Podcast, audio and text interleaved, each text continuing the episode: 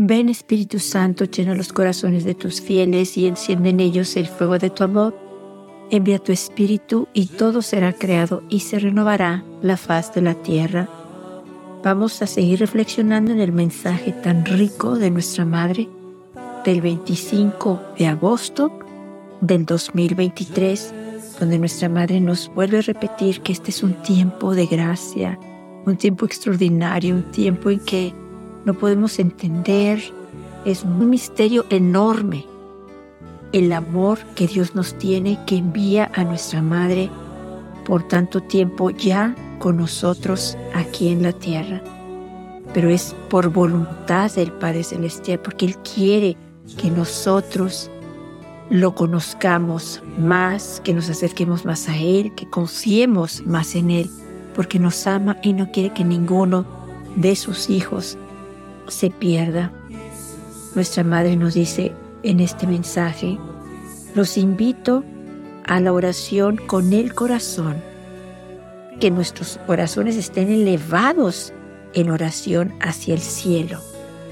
En el 2 de septiembre del 2013, nuestra Madre nos dice, queridos hijos, el mundo tiene mucha necesidad de vuestras manos alzadas al cielo hacia mi Hijo y hacia el Padre Celestial.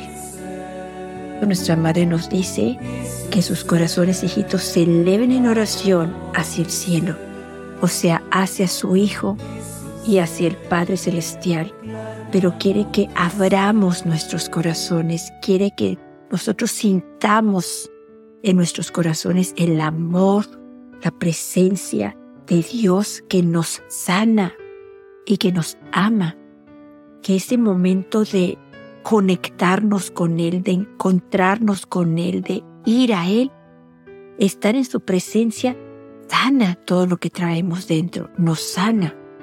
Muchas veces sanamos de muchas cosas y no nos damos cuenta que fue el ver estado en la presencia de Dios, vernos conectado con Él, vernos de verdad puesto enfrente de Él, hablándole a Él, dándole gracias a Él por todo lo que nos da alabándolo y bendiciéndolo, porque envió a su Hijo para salvarnos.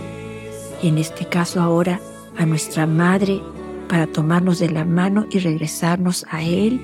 Recordemos que ya son 42 años de las apariciones diarias de nuestra Madre en Medugori. Es el amor misericordioso del Padre que la envía a ella con estos mensajes para nuestra salvación, para nuestra conversión.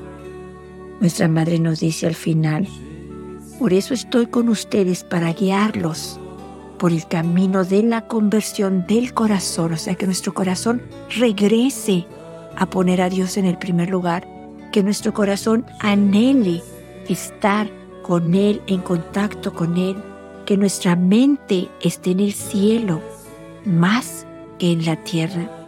Que nuestros pensamientos siempre estén elevados a Dios, que Él sea porque nosotros de verdad vivimos. Queremos estar siempre unidos a Él, lo necesitamos. Él envía a nuestra Madre con estos mensajes para que abramos nuestros corazones y con el corazón elevemos la oración, una oración por aquellos especialmente que no han conocido el amor de Dios. Nuestra madre nos dice en uno de sus mensajes, queridos hijos, tengan sus corazones abiertos, siempre dispuestos a la misericordia y al perdón. Nuestra madre nos dice que lo más importante sea para ustedes la preocupación por aquellos que no han conocido el amor de Dios. Nuestra madre nos dice en el 2 de marzo del 2012, queridos hijos, mientras con preocupación maternal miro sus corazones, veo en ellos dolor y sufrimiento, veo un pasado herido y una búsqueda continua. Veo a mis hijos que desean ser felices, pero no saben cómo ábranse al Padre. Ese es el camino de la felicidad. Es el camino por el cual deseo guiarlos. Dios Padre jamás deja solos a sus hijos, menos aún en el dolor y en la desesperación. Cuando lo comprendan y acepten, serán felices. Su búsqueda terminará. Amarán y no tendrán temor. Su vida será esperanza y verdad que es mi Hijo. Les agradezco. Les pido oren por quienes mi Hijo ha elegido no deben juzgarlos porque todos serán juzgados.